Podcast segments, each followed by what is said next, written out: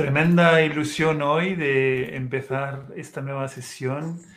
Eh, hoy nos vamos eh, a Chile. Aquí les habla Domenico Di Siena. Yo estoy en Italia, pero eh, hoy tenemos una conexión directa con Chile.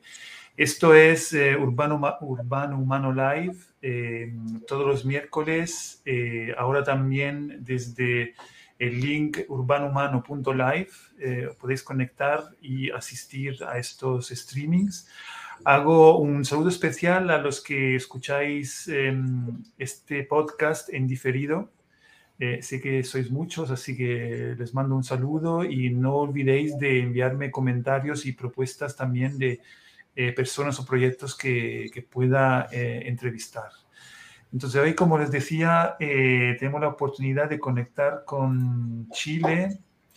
Entonces vamos a ver, aquí estamos. Eh, desde ya muchos años eh, tengo la suerte de compartir muchas conversaciones e incluso caminos con, con Carlos Lange, que veis ahí. Y gracias a Carlos, hoy tenemos también em, invitadas especiales que eh, nos acompañan eh, en esta sesión. Con, estamos con María Soledad Vergara y Beatriz López, y como decía Carlos Lange, para hablar de un poco los acontecimientos y dinámica que han ocurrido en los últimos años eh, en Chile. Em, será, bueno, una oportunidad para conocer lo que ocurre, con quizá también una visión crítica, que el debate siempre viene bien.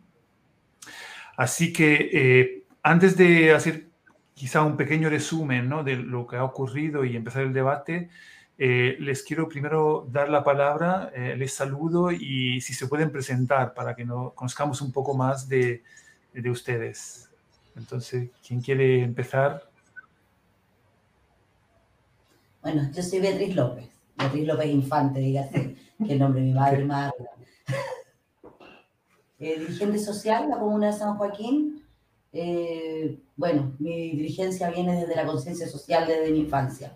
Y de ahí me fui como preparando para la batalla comunal, día. Bienvenida. Hola, yo soy María Soledad, soy pobladora de Villa la Reina, ¿ya? un lugar que en los años 65 ¿ya? Eh, se construyó con el cooperativismo de todos los vecinos. Eh, donde los vecinos pudieron decidir cuál era su hábitat. Soy presidenta de la unidad vecinal número 13 de Villa La Reina. Bueno, yo, yo soy, soy, Carlos Lange, me imagino que lo habrán deducido.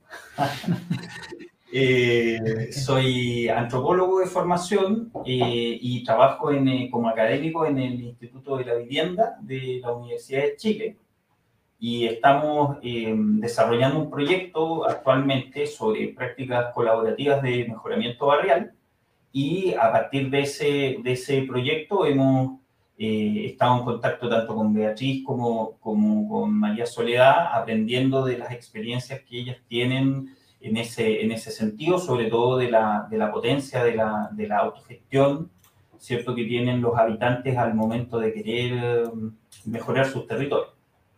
Así que estamos súper contentos aquí de, de, poder estar contigo, Doménico, tanto tiempo que no nos, tanta pandemia que no nos veíamos y, eh, y poder compartir también con, con, con, con, tu círculo, con tus amigos, con la gente que te sigue.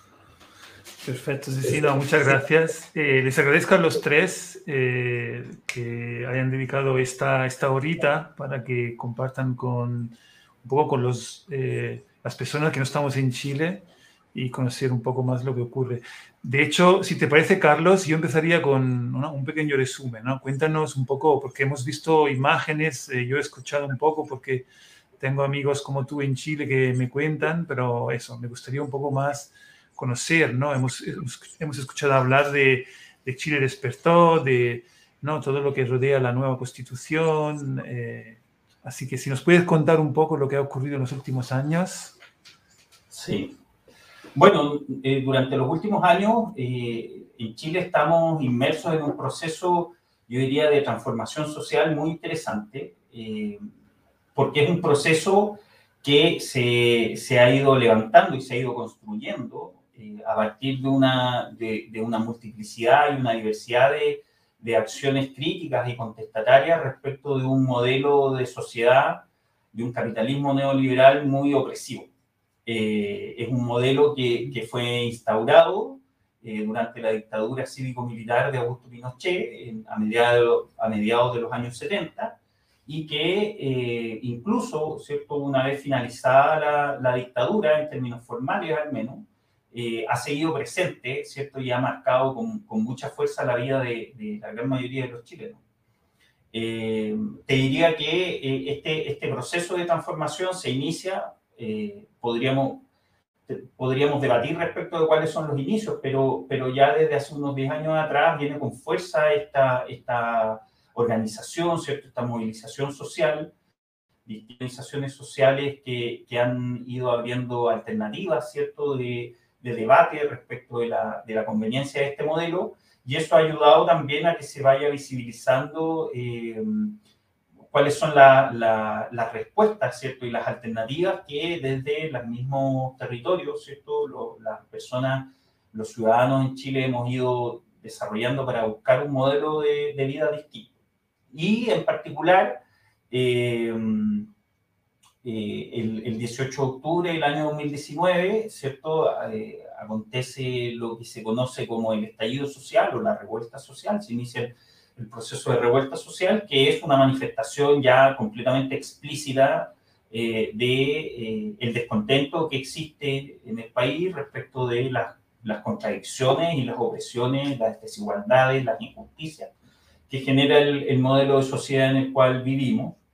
Y te diría que eh, durante los últimos tres años la sociedad chilena, de distinta manera y de manera diversa también, ha estado movilizándose para buscar eh, formas alternativas al, a este modo de vida neoliberal.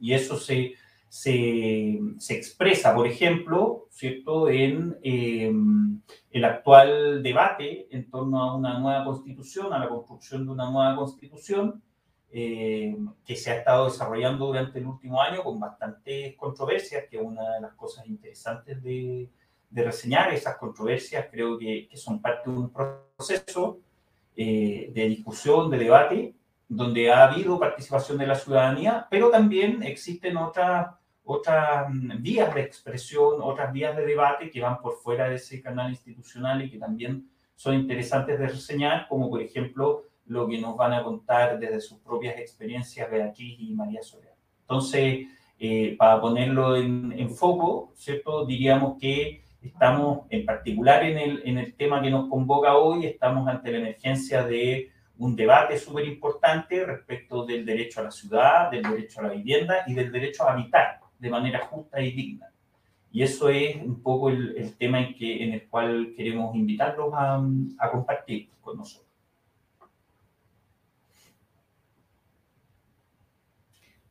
¿Estás muteado, Domenico? Sí, perdón.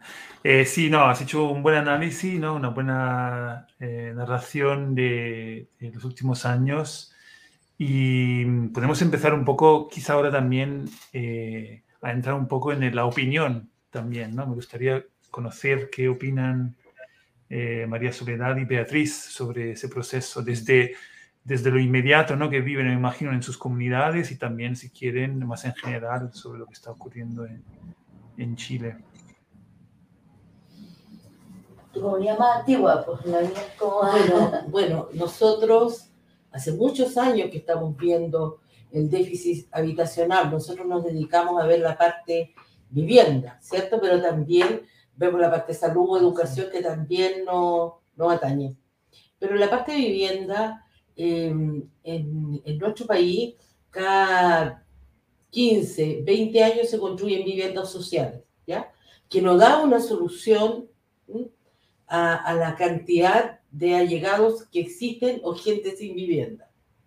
Durante eh, el año pasado nos empezamos a encontrar diferentes tipos de grupos ya de vivienda en las cuales tuvimos muchas reuniones para hablar sobre la iniciativa de vivienda para entregar un insumo a la constitución. ¿ya? Y ahí eh, logramos obtener, digamos, un insumo importante que en este momento se está trabajando, eh, están trabajando los constituyentes. Eh, que muchos desconocen la situación ya de déficit habitacional que existe. Por ahí el, el, ministro de Vivienda dijo que eran 400.000 400.000 eh, viviendas que, que, faltaban en este país. Y hay un, un, diputado que dijo que había como 7 millones de personas que no tenían vivienda. Yo creo que es más, yo creo que es más, porque cuando uno vive en un territorio, yo vivo en un territorio en, en La Reina, ¿ya? Donde deben haber por lo menos eh, 24.000 habitantes en un sector, no en toda la reina, en un sector de la reina que es un sector más popular, ¿ya?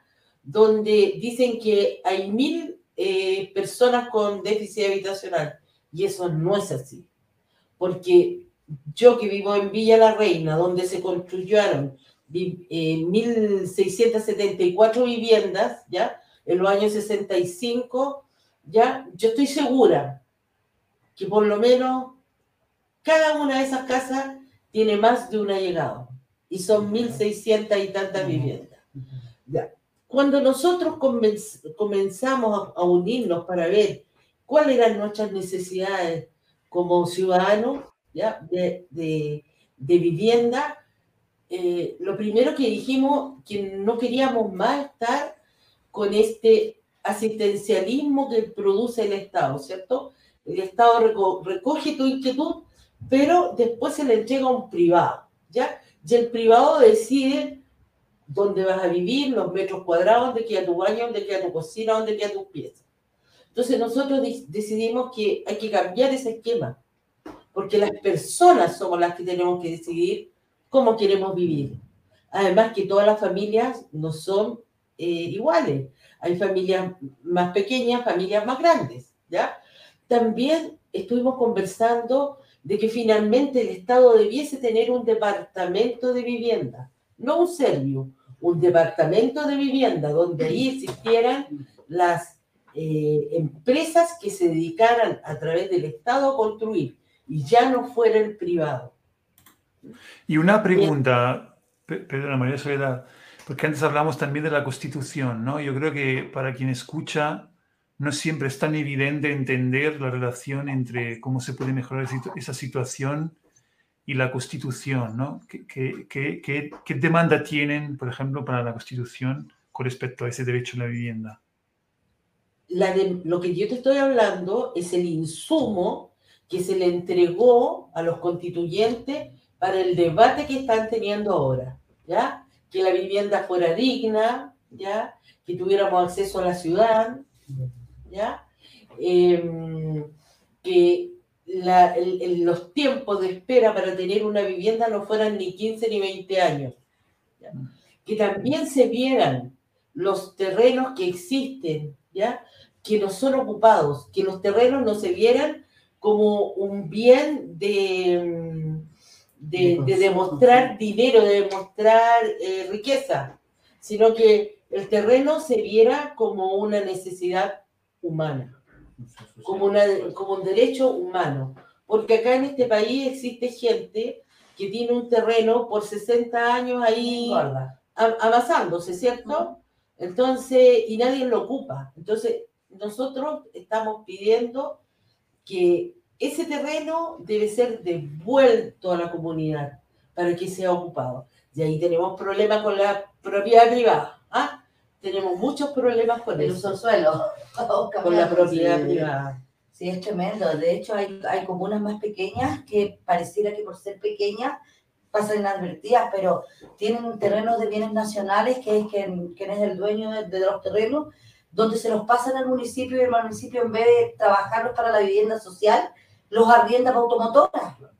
Entonces, ¿qué estamos hablando? Eh, vamos dinero, vamos llenando las arcas del municipio, pero ¿de qué nos sirve si no hay soluciones? Ahora, de mi punto de vista, gracias a Dios yo puedo trabajar en un proyecto, hace tres años tenemos nuestro condominio social, que no parece social, y de hecho mi eslogan era cuando batallaba que le íbamos a cambiar la cara a la vivienda social.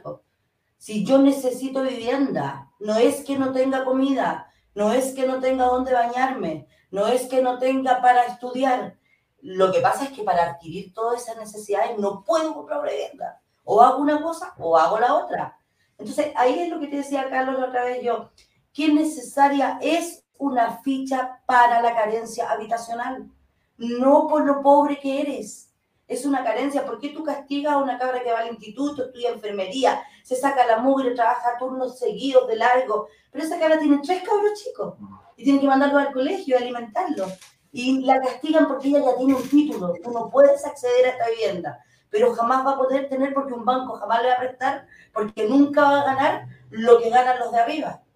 Porque más encima los bancos nos piden que, o sea, te querés comprar un autito y juntáis las lucas de tu marido la tuya y tienes que ganar más de dos millones. ¿De dónde? ¿Qué Chile? Si este Chile es desigual, este Chile es tremendo, en salud, en exigencias de educación. Yo hablaba con mi hijo de 13 años el otro día, me decía, mamá, ¿por qué tú hablas de la desigualdad de educación? Nos entrega el ministerio la misma calidad de educación a todos los colegios. Le, hijo, le dije, la desigualdad viene desde que el chico se levanta, duerme con dos hermanos en la misma cama, tiene una tela de cebolla de muralla donde escuchó discutir a los papás todo toda la noche porque las lugas no alcanzan para el gas, o porque el papá se emborrachó porque está chato de, de esta pobreza, y el niño va con todo eso en la cabeza a esperar a las 10 de la mañana donde subió en el colegio, donde apenas la manipuladora se robó la mitad del alimento para entregarle la mitad de la vitamina, y el cabrón chico no recibe los nutrientes, y ya odia a la profesora, odia a la clase porque también no tiene el lápiz que la profe pidió, ¿cachai? Y el resto los compañeros un lindo estuche y el cabro no lo tiene. ¿No es desigualdad eso?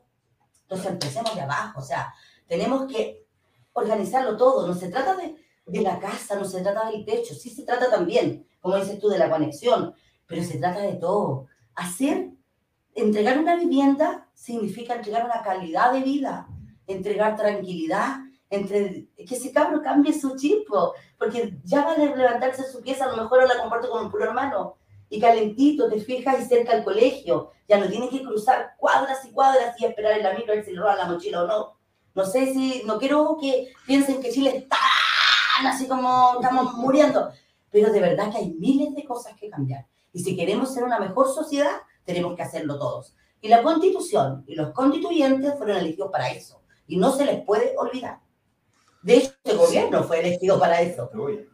De hecho, claro, yo, yo creo que ahí, haciendo el, eh, el contrapunto, ¿cierto? Eh, efectivamente, la, una de las cosas que, a las cuales debiera apuntar la Constitución, y que yo creo que era uno de los temas fuertes, es que la salud, la vivienda, la educación no pueden ser consideradas como un bien de consumo, ¿cierto?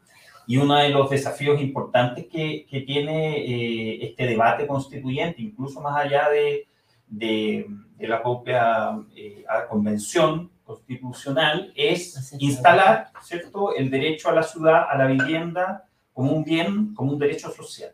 Y, y, ahí creo que es interesante lo que dicen Beatriz y Soledad, porque más allá del acceso a un objeto, como podría ser la, el derecho a la vivienda, ahí tienes tu, tu casa y conténtate con eso, es un derecho a habitar digno.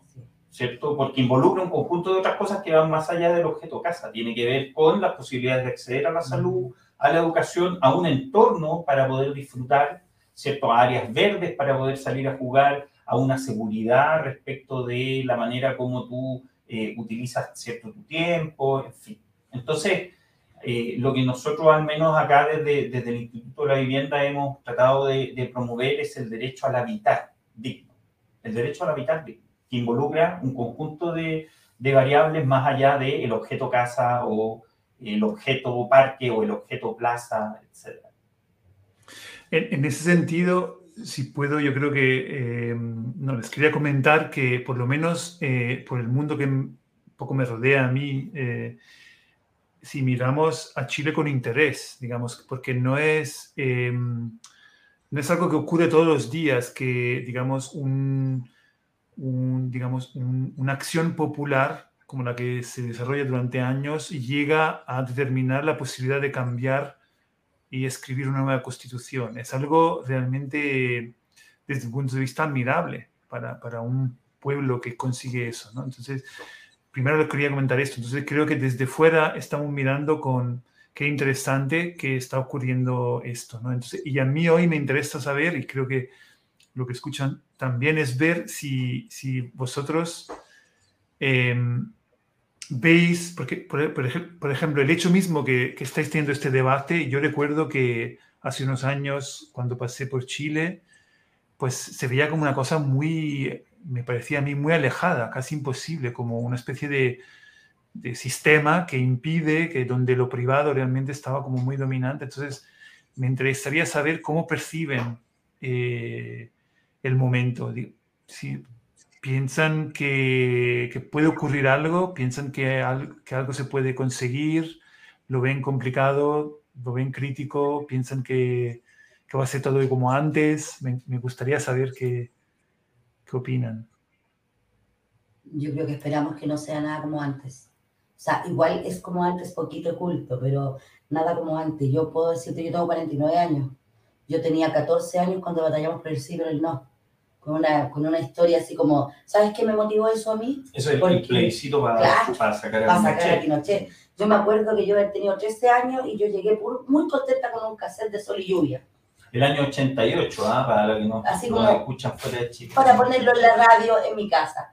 Cuando de repente lo pongo y llega mi mamá y me dice, sácalo, sácalo, pero era un pavor, un miedo, un pánico que a mí me estremeció entera. Y no entendí por qué mi mamá tenía ese temor tan grande. Y saqué el cassette y dije, mamá, tranquilízate, siéntate, ya, yo no lo voy a escuchar. Y me empecé a informar de todo lo que podía.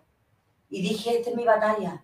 Mi pueblo no puede tener más miedo de dar una opinión. No puede tener miedo de, tener que exigir las cosas no puede tener miedo a que alguien luche por ti por la igualdad. Y mi madre lo tenía. Mi madre tenía ese miedo. Entonces dije, no, y hasta el día de hoy lo tiene. Es como, y se me repitió con el estallido social. Mm, Lo viví en carne propia.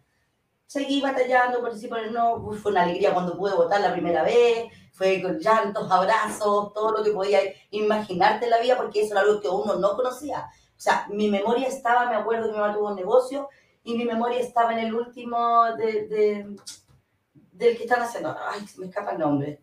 El- la constitución. Yo me acuerdo de un liceo grande, lleno de milicos, y yo parada chica, no sé qué edad tenía, 10 años puede ser, 9. Y yo le digo a mi mamá, ¿qué están haciendo, mamá? Y me dice, destruyendo el país. Y yo sentí un escalofrío así chiquitita.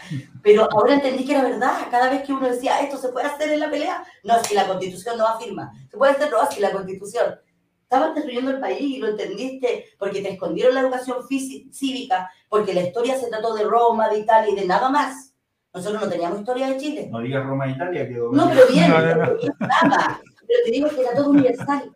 Nada de fondo de Chile. Nosotros no teníamos idea en el colegio qué había pasado en nuestro país en esos años.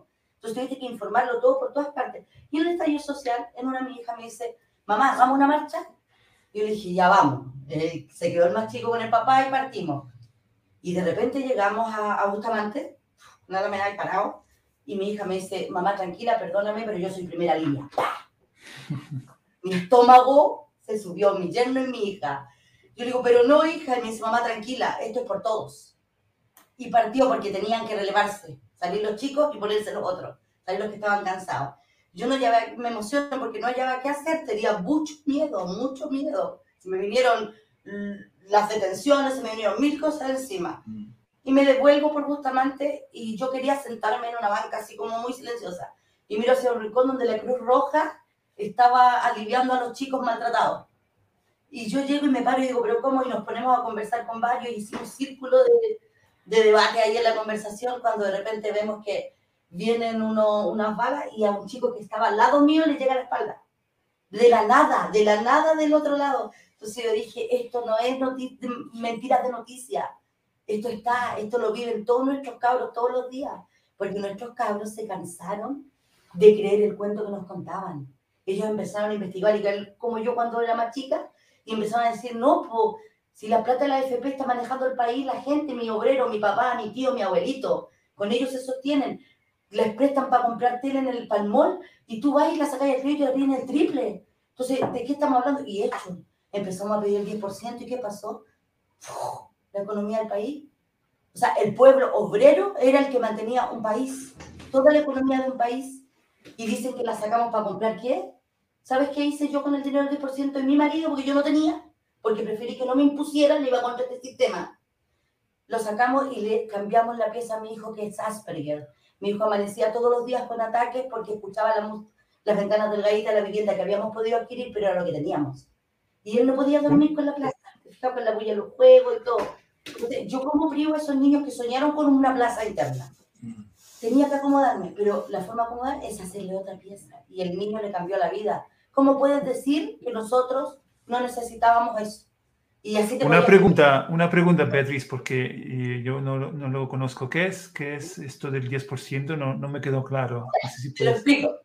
es el tema que nosotros te obliga la, te obligan a, guardar un porcentaje para la vejez, para tu, digamos, tu jubilación. El, sistema de, de, provisión social es privado. es privado. Entonces te obligan a sacar un porcentaje y te sacan, cuando tú jubilas, te sacan un porcentaje que vaya a vivir hasta como los 120 años. Disculpa, Beatriz. Y ese sistema de, de, de, de, previsión de pensión lo administran empresas transnacionales privadas. Entonces tú todos los meses tienes que dar un porcentaje de tu, de tu sueldo eh, a esos fondos de pensiones que se manejan, ¿cierto? Lo manejan empresas transnacionales privadas en fondos en el extranjero y algunos también eh, han sido invertidos acá en Chile.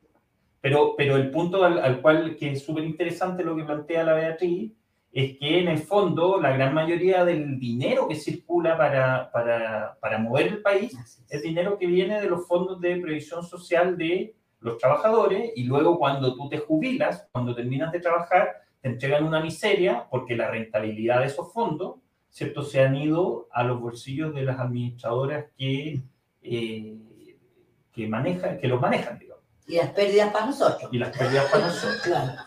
Claro, Eso, eso quiere decir que es súper importante que cuando esta FP invierten y tienen pérdidas, las pérdidas son para las personas que están eh, imponiendo su dinero ahí en la FP. Oye, yo quiero intervenir acerca de la consulta que hiciste tú. Nosotros hace muchos años que queríamos cambiar esta constitución.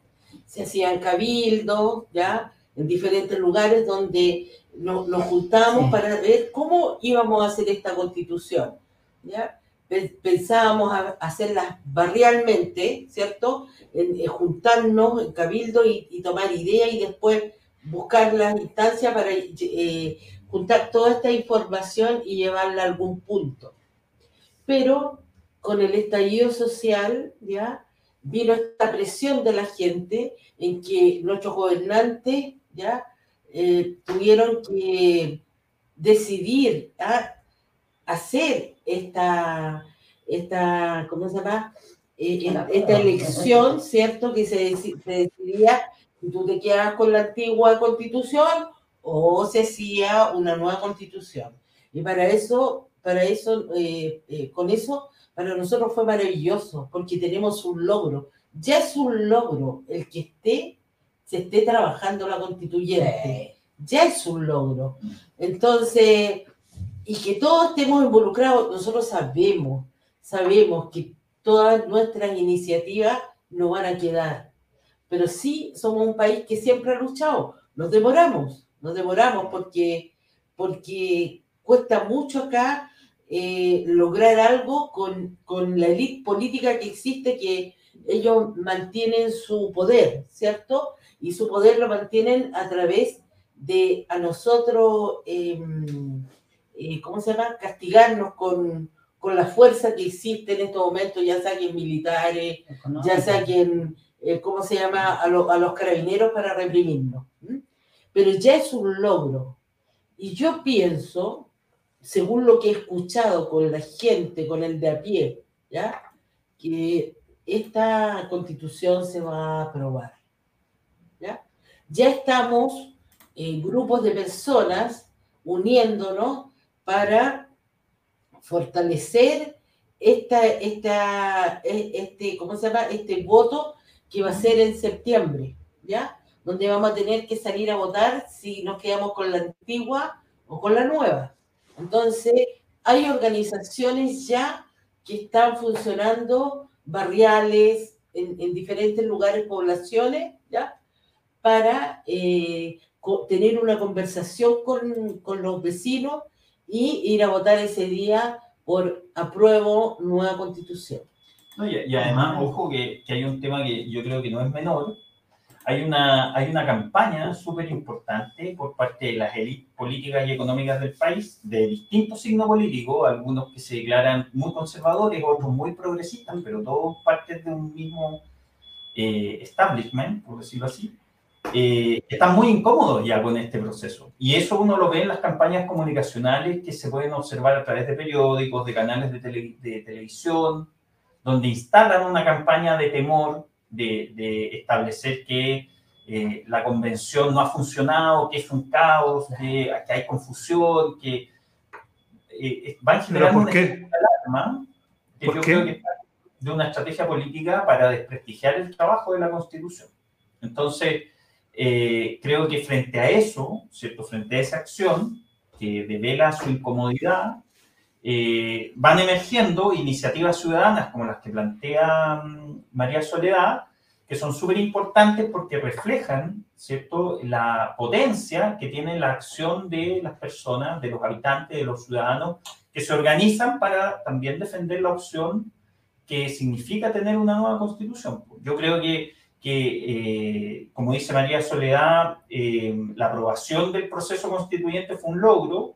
Yo espero que la aprobación de la constitución sea un logro también, pero también tenemos que constatar como un logro todas las organizaciones ciudadanas que se han estado moviendo, ¿cierto?, para fortalecer, para apuntalar ese proceso, ya sea a través de un debate, ¿cierto?, de un análisis crítico incluso de los mismos temas que se están eh, que se están debatiendo y esperamos que ese movimiento crítico, esos, movimientos sociales de reflexión crítica también puedan impulsar cambios que se necesitan en el país y que van incluso más allá de la formalidad de una constitución política.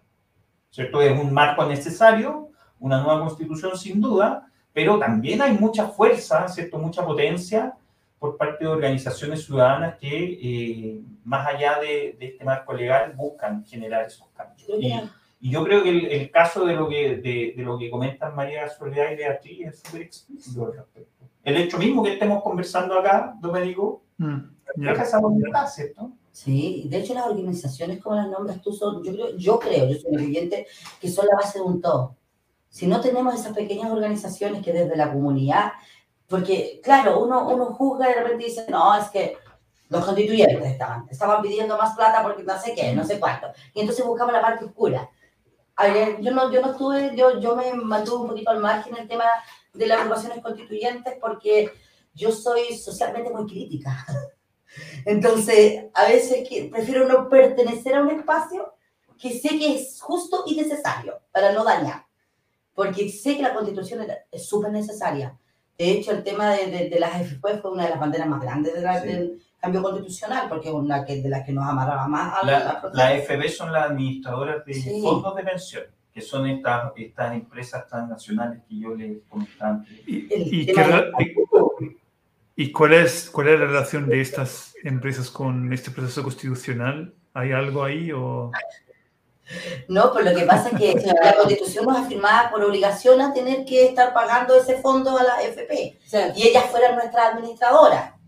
Entonces, el tema de la administración de, eh, eh, es súper fuerte porque, como decían, las pérdidas de todos y las ganancias son de ellos. Ahora, cuando se solicitó y el estallido social empezó a moverse y que la FP y que la entrega del 10%, que, que es el 10% del fondo que tú tenías recaudado, ¿ya? Entonces se fueron entregando uno, dos, tres el cuarto se rechazó y ahora están solicitando el quinto.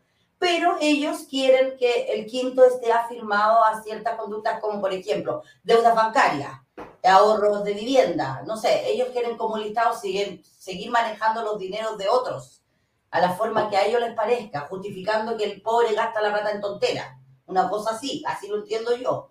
Y creo que no es justo, porque la plata, si bien es cierto, tenemos que crear una que lo encuentro fabuloso yo el tema de las arcas de los dineros porque si tenemos un total de dinero y lo dividimos en, en, buenas, digamos, eh, jubilaciones, el país estaría contento y no estaríamos sacando fondos que sacamos de otro lado, que igual nos va a llevar a un hoyo tremendo, tantos jubilados sin imposiciones, digamos. Sí se entiende, pero el abuso no se entiende.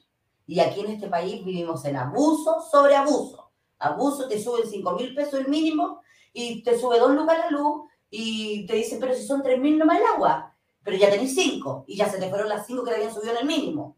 ¿Te fijas? Entonces, entonces es un abuso sobre abuso, te disfrazan, te dibujan. Yo no quiero decir quiero decir que tienen que haber cambio. Y quiero que la constitución, yo voy a ir a votar, voy a votar a aprobarla. Pero necesito que esa constitución me entregue los cambios que yo quiero. Por algo yo me rompí el lomo luchando por ello y creyendo y haciendo cabildo y vamos para allá. Entonces yo quiero respuestas justas para nosotros. No quiero un dibujo de nuevo. Yo no quiero que este gobierno, yo voté por, por el nuevo presidente. No era mi candidato, pero voté por él pero quiero que él se la juegue con nosotros y que no tenga miedo. Yo creo que él tiene miedo a no hacer una Allende más. Te lo juro que esa es mi perspectiva. Con el tema de los camioneros, con el tema de los alzas. No, ese es un tema interesante. ¿no? sí. Te quiero decir algo acerca de la consulta que hiciste en la FP. Los mismos dueños de la FP son los dueños de las comunicaciones y son los dueños de los que generan la información a este país. Entonces, en este país, la información que te llega a través de los medios de comunicación, sutilmente que los eh, constituyentes son flojos, que, no, que, se, que, pelean, que no hacen bien su trabajo. Entonces, eh, eh, las personas que todos los días ven los medios de comunicación, te va llegando esa información, ¿ya? Entonces, esa es la pelea que siempre se ha dado como cuando estuvo el gobierno Allende, ¿cierto? Estaba el Mercurio, en que todos los días aparecía una persona eh, muerta o con sangre, entonces creaba una atmósfera, ¿cierto? Para esta situación. Entonces, igual el organizarse, ¿ya? Como, como, como pobladores, como vecinos, ¿ya? Eh, es, para esto, es para no caer en, lo mismo, ¿ya? Que caen siempre eh, a través del poder que tienen ellos, ¿ya? En este momento, a través del poder de las comunicaciones. Qué miedo que le tienen a las organizaciones. Mm. ¿Has ido tú ahora a un supermercado como están de vacío? Esa es la organización del pueblo. Tú quieres subir el precio de algo y yo me junto con mi vecino y vamos a La Vega. Y compramos un saco y lo dividimos. La Vega es un mercado, es un mercado, mercado central, así como de abasto. Entonces, ahora, ¿qué pasa? Somos 10 de la familia, nos juntamos y compramos por mayor y no demos el gusto al miedo. O sea, no puedes imaginar que un producto que la semana pasada costaba 800 pesos y día cueste 2.200. Y eso es porque están haciendo la trampa, que no estemos felices. O sea, las, cosas, pueden subir, ni un problema, pero también que suban los sueldos. Pues. Equitativamente. Porque si no suben los sueldos y las cosas suben, no, no está en equilibrio. Y nunca va a ser así porque mira las migajas que nos dan de subida. Jamás va a haber una, alza decente de, sueldo. Además que ese porcentaje se lo lleva un cuarto la FP. Y ahí quedamos. Entremos en el, en el porque antes habéis Vamos comentado... a terminar quemando esta sala, Doménico. ¿eh? yo afortunadamente luego me voy y no sé lo que va a ocurrir luego cuando se quedan ustedes allí. No, les quería comentar porque creo que es interesante la reflexión sobre digamos aquí, no sé si es la palabra justa, pero se podrían llamar los poderes fácticos, no sé cómo decir, ¿no? Digamos que hay, hay seguramente intereses, ¿no? De, de grandes corporaciones, eso pasa en, en muchos países, eh, como también, ¿no? Estas eh, corporaciones consiguen luego también manejar la información y se, se genera un círculo del que nos parece difícil salir, ¿no? Entonces, pero claro, también es cierto que visto desde fuera, cuando uno ve la elección del nuevo presidente, que pues fue, digamos, una persona conocida como que estaba luchando ¿no? para, para ese cambio de la constitución, creo que era un, eh, un activista estudiante, si no me equivoco. Eh, entonces, claro, a mí me interesa saber cómo, cómo, cómo se está moviendo, ¿no? porque entiendo que hay como interés muy fuerte. Me interesaría una opinión, ¿qué piensan que qué está haciendo, qué puede hacer, qué, qué, le parece que no está bien, cuál puede ser el rol, digamos, porque está la constituyente y luego está el gobierno, son cosas separadas, pero entiendo que también tiene que haber algún tipo de, em, no sé, eh, conexión o no sé si el gobierno debería defender, yo qué sé, el, proceso constituyente, si, si, es capaz de hacerlo o no, cuál es la percepción de las personas. Quería conocer un poco vuestras reflexiones sobre, sobre este, esta actualidad, digamos? Bueno, el gobierno eh, ha manifestado su apoyo a, a, lo, a, la, a, la, nueva constitución, a, lo, que dice hablado el gobierno, incluso eh, cuando era candidato Boris fue a visitarlo, ¿ya? Eh, cuando fue presidente también lo fue a visitar. Entonces sí es un apoyo. Con respecto al gobierno, yo tengo eh, fe todavía, porque todos los medios de comunicación, como que yo te he hablado, ¿cierto? van denostando todos los días un poco. Hay una, una mujer que, que es doctora, que es Ilke Siche, que es la eh, ministra, del ministra del Interior, una mujer brillante, pero si uno logra ver toda la denostación que han hecho eh, personajes públicos de ella, ¿ya? Como una persona que fue eh, ministro de, de salud, ¿ya? Que hace poco manifestó una cosa del gobierno, anterior, que fue una cosa muy machista de su parte, muy eh, denostante con, con, la mujer. Entonces, yo creo que este gobierno, eh, está, por lo menos a mí, el, el, el, el, trabajo que se hizo antes de presentar cuál iba a ser el plan de gobierno con respecto al, al, al, plan que, que, mostraron de vivienda que iba a tener este gobierno, a mí me gustó. Yo lo leí y me encantó. ¿ya? Eh, creo que llevamos muy poco tiempo, llevamos un poquito más de un mes, como para empezar. Pero esto es la guerra que se hace, ¿cierto? Creando esa atmósfera, como yo te la decía en el gobierno de Allende, que se fue creando una atmósfera. Y para eso estamos los más viejitos que vivimos en esa época, para contar la historia a los jóvenes, que no nos podemos dejar guiar por eso. Entonces, eh, esa es la pelea que estamos dando ahora, de decir que hay que ir mirando, escuchando, ¿ya? Y, y, ver lo que va pasando con las políticas que va administrando este gobierno. Hace poco, no mucho, tuvieron una, una eh, un paro de camioneros, ¿ya? En, la, en esta semana. Los camioneros son lo más nefasto. Nosotras las feministas nos decimos, mejor camionera que camionero. Las camioneras acá en este país son las lesbianas, ¿ya? Ah. Que hacían trabajo de, de varón, ¿ya? Entonces decimos mejor camionera que camionero. Los camioneros siempre han sido eh, los que están al lado del, del poderoso, de las familias poderosas, que en este país creo que son veintitantas, ¿ya? Porque la brecha que existe acá en este país económica es tremenda. Entonces, nunca le habían hecho un paro con tan poco tiempo a un gobierno. Y los camioneros fueron los que votaron Allende, ¿ya? Que le pararon todo el país. Entonces, hay que estar muy atenta a lo que está pasando porque se eh, vuelven a repetir patrones. O sea, de hecho ya está la gente sintiendo los miedos como en el día a día en la calle, la gente de la población, te estoy hablando yo.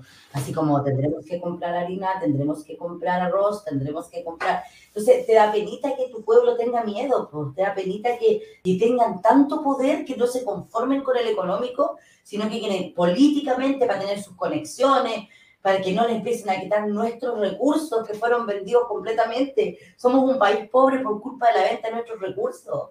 Si nosotros estuviéramos funcionando y trabajando nuestro cobre, otro gallo cantaría. El litio. Otro gallo cantaría.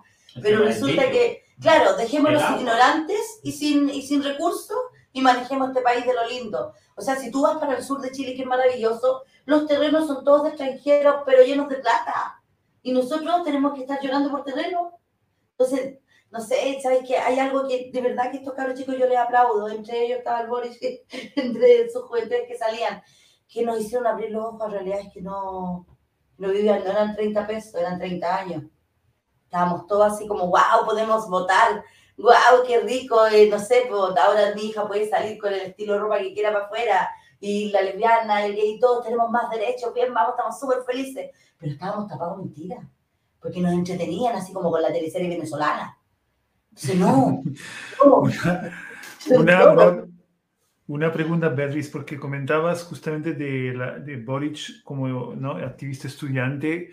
Quería saber qué, mm, qué sensación tienen, porque yo tampoco lo conozco muy bien, pero piensan que el movimiento estudiantil fue importante entonces para conseguir lo que están viviendo ahora. Wow, o sea, ¿Por qué? una Lola de 17 años que fue el movimiento infantil también, estudiantil, las pingüinas, te hablé del movimiento de los pingüinos. Primero los papás estaban tocados a perder clase, a así ignorantes. Año 2011. Uf, nada, no iban a surgir en nada. Mi hija fue mamá a los 15 años, una niña, una niña estudiando. Y ella me dijo, no, pues mamá, déjame marchar, déjame exigir mis derechos, porque si un día yo voy a llegar a cuarto medio, yo voy a salir adelante. Y yo quiero que la universidad, pueda tener acceso a la universidad, algo que tú no tuviste. Y no tuviste porque eres una, hija de madre con cinco hijos, imposible era que estudiara ahí en una universidad. Entonces yo quiero llegar y quiero exigir mis derechos. Y de ahí fuimos entendiendo, pues, las que teníamos que que fuimos creciendo con ellos. De hecho, yo, yo, yo, yo agradezco. Boris, eh, cuando empezó con la candidatura, o sea, era maltratador de mujeres, había matado animales, le buscaron todas las mentiras bien por haber para que uno no votara por el joven. Pero yo, como dices tú, muy poquito tiempo, muy poquito tiempo. Y tengo toda la esperanza y, y se lo digo cada vez que hablo con una persona, que para que sea un buen gobierno tenemos que ser un buen pueblo. Vamos escuchando, vamos apoyando, vamos, vamos poniendo la coraza para resistir esta, porque nos van a hacer sufrir. Los camioneros comenzaron, van a empezar a hacernos sufrir, nos vamos a escasear a lo mejor un poco de alimento, pero aquí está la coraza, no salgamos a protestar con el que no tenemos que protestar, protestemos a los correctos. Son los empresarios los que nos hacen sentir al país, no un presidente.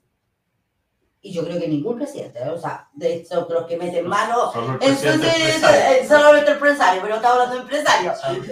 O sea, de hecho, el, el, hermanito del presidente empresario el que metió la AFP. Eh, no, le quería insistir, si, si pueden contar un poco, porque entiendo que ha habido varias olas de protestas estudiantiles ¿no? en estos años. ¿Qué rol? Lo comento también porque me parece súper interesante lo que, lo que están comentando ahora sobre ser un buen pueblo, ¿no? Entiendo perfectamente el peligro de la dificultad de vivir en un país en el que empiezan los camioneros, luego se sumarán otros, en el que hay todo tipo de acciones que se hacen casi un poco para sabotear un cambio que a algunos no le interesa nada, ¿no? Entonces, pero es muy interesante lo que han dicho de cómo eh, ha habido como una juventud, entonces, de forma, unos movimientos que, que, de alguna forma se han alejado de lo que era el día a día para soñar eh, ¿no? y luchar para algo nuevo. Entonces me interesa si, si pueden contar algo, porque quizá también ahí está la respuesta la posibilidad de que, de que el, pueblo sea bueno, ¿no? Como, como, decían antes. Bueno, cuando tú eres joven, es el, el, proceso de rebeldía que tienes, ¿cierto? Entonces el joven es el que se atreve, ¿ya? El mm. joven eh, también, el joven es el que está viviendo todo lo que pasa en su casa, en su entorno. Entonces se da cuenta de la, de la realidad que está viviendo. Entonces sí, cada cierto tiempo hay movimientos, ¿ya? así como los pingüinos, que, que fueron los pingüinos, se decía por el uniforme azul, la, la, ah. camisa blanca, ¿cierto? La corbata. Entonces todos se veían iguales como verdaderos pingüinos y así fue el movimiento pingüino. Ahora, el movimiento que se dio antes del estallido social fueron los saltando los torniquetes, que saltaron los torniquetes de los metros, ¿ya? Que, que los, los jóvenes llamaban a evadir el pasaje, no pagándolo. ¿ya? El metro del el, ferrocarril subterráneo. El ferrocarril porque, subterráneo. Porque subió, ¿no? Subió mucho el precio. ¿Cuál era? Yo recuerdo ahí. Subió yo estaba... 30 pesos. 30 pesos subió.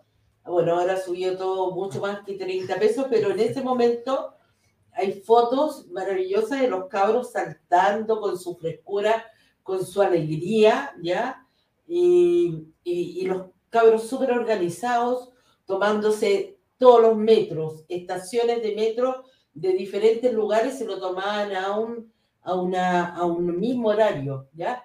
Eh, hay organizaciones como la ACES, ¿ya?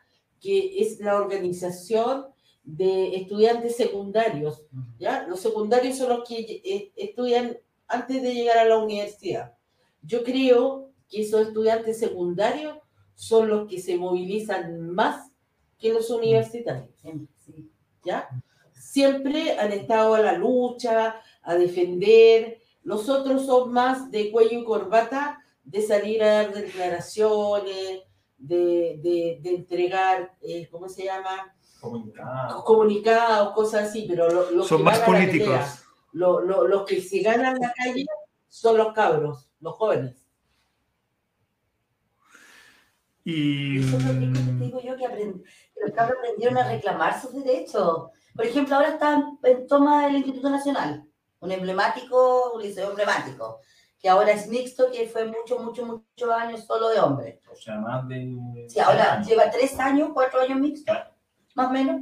Ya, y, y están en, en toma, a muchos no les importa, pero son sus propias necesidades, baños rotos, eh, no sé, una institución como que los cuadra demasiado, quieren más libertades, quieren más, más derecho a la expresión, y, y pasa bueno, pero son luchas, que los cabros se atreven. Entonces tú encontrás por ahí uno, hola vecino, el vecino no tiene clase, no, estamos en toma, pero vamos hasta el final, tía. Entonces, eh, es un tema de, de, que, de que eso, se atreven. Se atreven, si antes uno ni siquiera se atrevía a decirle a la mamá, si te decía ponete la corbata, uno decía mamita. Se las apuesta, hoy día los chiquillos, no, pero ¿por qué debo usarla? Hace la diferencia y tienes que explicarle todo.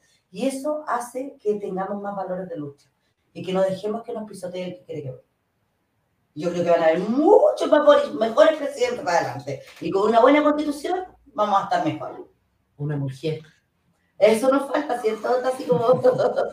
no sea Me llamó- No, Me llamó la atención, me llamó la atención eh, el, el comentario que hicieron también de los estudiantes universitarios. Entonces, no sé, no sé tú, Carlos, qué opinas de eso, ¿no? Estando en la universidad, ¿qué opinas de...? Me, me estás Los poniendo aprieto.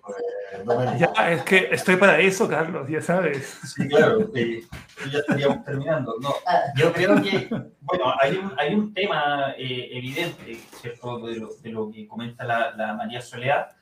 Eh, yo creo que son distintos ámbitos de lucha, ¿cierto? Eh, encuentro que es súper interesante eh, también distinguir en los tipos de lucha que cada, cada grupo, ¿cierto? Y las distintas organizaciones van desarrollando en el tiempo. Yo creo que, que al menos acá en el ámbito de la universidad nosotros podemos ver eh, luchas que han fructiferado bastante, súper interesantes, como por ejemplo, eh, hace un tiempo, hace un par de años se dio acá en, en nuestra propia universidad y en nuestra facultad eh, la lucha por la salud mental, por ejemplo, ¿cierto? Y, y la reacción en general de, de los más viejos, como uno, era, bueno, pero estos cabros no quieren estudiar. Había algunos que decían estos cabros no quieren estudiar, etc. Pero la lucha por la salud mental es eh, aprender a entender que tú no necesitas sufrir para aprender algo. ¿Por qué tienes que sufrir para aprender? Debería ser ¿cierto? un proceso Sí. mucho más, mucho más, más humano, más transversal, etc. Creo que, que, por ejemplo, ese tipo de lucha fue muy interesante.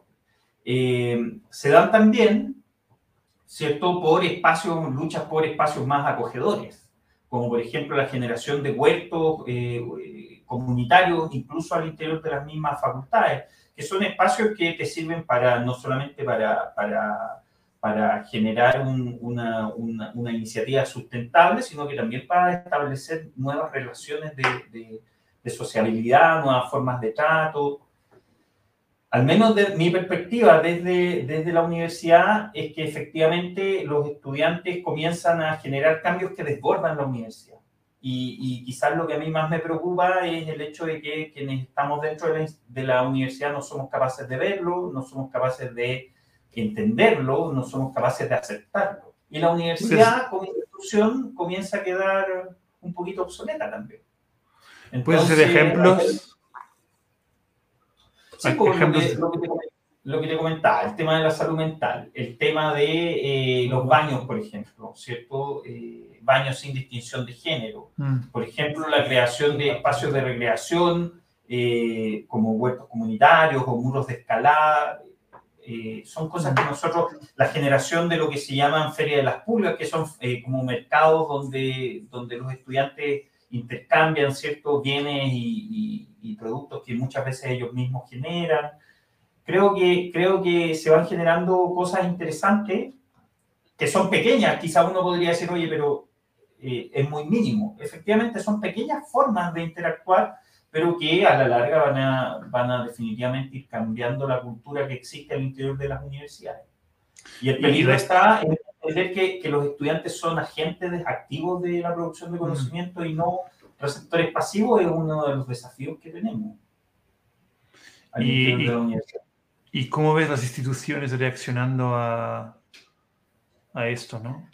Bueno, las instituciones siempre reaccionan lentamente, mm. ¿cierto? Eh, lentito. Lentito, burocráticas, muy formales en algunos casos, ¿cierto? Pero yo creo que también en la medida en que esos mismos jóvenes estudiantes se van incorporando a, a, a ejercer labores profesionales dentro de la universidad y labores académicas, eh, y en la medida en que la universidad se abre a lo que ocurre fuera de su entorno, ¿cierto? a lo que ocurre en los territorios, a lo que ocurre en organizaciones como las de Beatriz y de, y de María Soleá, vamos generando también un espacio para una transformación más que tenga un sentido, una proyección, un futuro. Sí, te quiero apoyar en algo. Eh, con respecto a los talleres que tienen acá de huerta, ¿ya? Eso se ha expandido por, por muchos lugares de Santiago y fuera de Santiago donde han, traspasado experiencia con grupos urbanos, eh, poblaciones, villas, etcétera, donde se ha, se ha entregado los conocimientos que tienen estos estudiantes hacia la comunidad. Y eso ha pasado mucho rato. En, en Peñalolén hay una muestra hermosa del trabajo que se, se hizo en conjunto, ¿ya? donde existe una parte donde hay huertos enormes. En nuestra villa también llegaron, donde con su experiencia hay huertitas más chiquititas, pero sí han traspasado la frontera de la universidad y han salido a la ciudad. Muy interesante. esas son iniciativas de los estudiantes. Y en el fondo la, la, universidad, al menos desde mi perspectiva, debiera estar abierta a plegarse a ese tipo de, de iniciativas también. Eso e, emerge, ¿cierto? Desborda la institucionalidad no solamente de la misma universidad, sino que política, económica a nivel del país. Yo creo que, que estamos en un momento súper interesante, Domenico. A, tú, a propósito de lo que preguntáis respecto del gobierno de Boric, el hecho de que tengamos un presidente joven de 35 años con un, con un eh, con un eh, cuerpo de ministros jóvenes también, eh, creo que, que, refleja la potencialidad que tiene este país a futuro. Y, y, aunque muchas veces esa juventud eh, se busca, aunque muchas veces se busca criminalizar esa juventud y, y, generar un temor en torno a ella, yo tengo muchas esperanzas de que con el apoyo de los que son poco más viejos, también esos proyectos, ¿cierto?, se consoliden.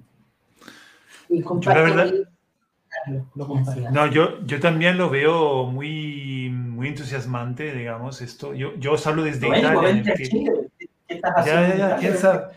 ¿Quién sabe? ¿Quién sabe? No, que además les contaba que re recientemente, hace unos meses, en Italia se, se reeligió el presidente de la República. No, se pusieron de acuerdo y han reelegido una persona respetable, pero súper mayor. ¿sabes? Como eh, nos queda mucho, eh, yo creo, por, por, aprender. En general, eh, yo recientemente he vuelto a Italia y estoy notando eso, como las instituciones son muy envejecidas, pero también porque las personas dentro quizás llevan demasiado, demasiado años allí. Eh, así que nada, la verdad que a mí me ilusiona escucharos eh, y, ver un poco lo que está ocurriendo, que seguramente es un reto muy grande y hay espacio para mucha dificultad y, y trampas ¿no? que se van montando, pero eh, eso, no, no, no, dejaré de seguir y eso, de, de, poder escuchar con interés lo que ocurre allí. Y cerrando la sesión, porque la hora se ha pasado volando, les quiero pedir quizá un último comentario, digamos, cada una, si quiere comentar un, un último comentario, si quiere comentar algo que se le ha quedado eh, para, para, cerrar, digamos? No, yo de por mi parte quiero explicar, o sea, si a lo mejor me parecía un poco negativa la parte de comentaría, eh, es necesario saberlo, pues es necesario que no vivamos una burbujita. Toda la fe del mundo para este, para este nuevo presidente, digamos, para este nuevo ciclo de presidencia. Espero que todo salga bien. Creo que no, no va a poder lograr todo lo que se espera, todo lo que esperamos, porque simplemente no se puede, estamos en un proceso de cambio tremendo. Mm. Entonces tendríamos que ser ilusos para decir, no, si vamos a salir de esta con sueldos sobre 600 mil pesos, la FP cerrada, no, no, no, va a ir todo como a poquito, pero es el escalón necesario, el que nos faltaba. Saquemos a los más viejos, cabros más jóvenes, veamos si hay que tropezarse. Mi mamá me decía, para aprender a caminar hay que pegarse las rodillas. Sí, vamos. Y si para hacer, para hacer tortilla hay que romper huevo, ¿no? Entonces, tiene que ser el proceso y tenemos que vivirlo y si, y si tenemos que, que aferrarnos a que van a pasar tiempos difíciles, armémonos y esperemos las cosas para. Yo le tengo alta fe a la constitución, espero yo de ahí los, los cambios y espero, espero las buenas nuevas. Entonces, tengo un cabro chico de 13 años que mi cabro salga a cuarto medio y vea los cambios reales, para mí feliz. Genial. María Soledad.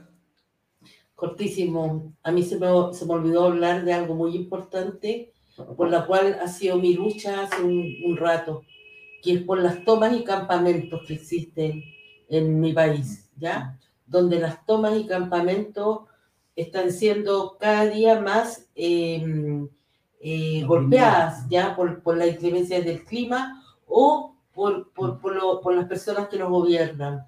Hay un insumo, ¿ya? que se presentó a la Constitución con respecto a, la, a las tomas y campamentos para que exista una medida transitoria de eh, constitución a constitución para que estas personas no se les desalojen, ¿ya? para que estas personas tengan un, un, lugar donde estar y que a las mujeres ¿ya? no les quiten sus hijos por no tener las condiciones que el Estado pide ¿ya? Para, para tener un hijo en el lugar. Y el peligro que tienen todas esas mujeres de que sus hijos se los quiten y se los lleven al Senami, que es una cosa horrorosa que en otra oportunidad conversaremos. Pero eso quería decir, ya, ya que nos pueden ver gente de otros países, el, apoyo... Es el Servicio Nacional de Menores en Chile, sí. ahora de otra forma, ¿cierto? Pero que sigue siendo lo mismo. Que en el tiempo que estuvo vigente tiene una cantidad de niños muertos horrorosos y violentados. Pero ese otro tema para otro día. Entonces, el apoyo que se necesita de, distintos lugares a esta gente que vive sin luz, que vive sin agua y vive en condiciones em, no humanas, ¿ya? Mm. Pero es la única instancia que tiene para poder llegar a obtener alguna vez una vivienda. Eso. Muy bien, muchas gracias. Eh, Carlos. Yo, Sí, yo creo que estamos en un, en un proceso ilusionante. ¿eh? Eh, y, coincido mucho con, con, Beatriz en su diagnóstico. Quizá el, el, el, principal desafío o el principal escollo que tenemos que vencer es el miedo. ¿Cierto? ¿Cómo eh, por parte de los sistemas, de las élites políticas más tradicionales se intenta instaurar el miedo? ¿Cierto? Como que transformar este modelo de país no fuera bueno porque es riesgoso, porque es incierto. Yo creo que, estamos en un proceso ilusionante y esa ilusión tiene que sobreponerse al miedo y eso es algo que incluso se, se discutió mucho en términos de la, de la campaña presidencial. Y para eh, ilusionarse, ¿cierto? Y tener esperanza, es necesario cambiar el foco de la mirada. Ya no ver solamente las grandes transformaciones o las discusiones clásicas entre los políticos, sino que también comenzar a observar lo que hacen las organizaciones sociales a una escala quizás menor, ¿cierto? Pero que tiene un carácter emergente que va a ir permitiendo que eh, este país, nuestro país, se vaya transformando hacia una sociedad más justa, que es lo que en el fondo, eh, al menos a los tres que estamos acá, no, no, nos une, ¿no? Vente para acá, Domingo, te lo Y añadamos, añadamos un cuarto, aunque no estoy allí, comparto también estos valores. Y no, me, parece muy buen eh, cierre, eh, Carlos, además, porque por lo que conozco, celebro un poco el trabajo que hacéis en el INVI, ¿no? que generáis esa atención eh, a esa parte social que me parece muy loable por, por una universidad y, y, no es tan fácil en general. las universidades, eso, tener esa conexión eh, directa, eh, no simplemente hablada con la sociedad y, todas las veces que he ido ahí lo he visto y celebro. Así que, que me parece buen cierre y también eso, lo que comentáis, cómo es importante tener la atención en, en cosas también más pequeñas, muy, me parece muy buen punto. Me parece que podemos cerrar, la hora se ha, se ha, volado, pero yo, yo lo tomo como una primera parte, ¿no? Igual volveremos en unos meses, veremos si, si ha habido más, eh, ¿no? Eh, más avances incluso y podemos comentar más eh, también sobre más temas. Y les quiero agradecer mucho por esta hora. Yo he aprendido un montón, me ha gustado mucho y eso, espero que tengamos pronto la, la segunda. Eso. Muchas gracias por la invitación, Domenico. Sí, gracias. Un placer. Gracias. Chao. Nos vemos pronto. A la próxima. Chao, chao. Éxito. Chao.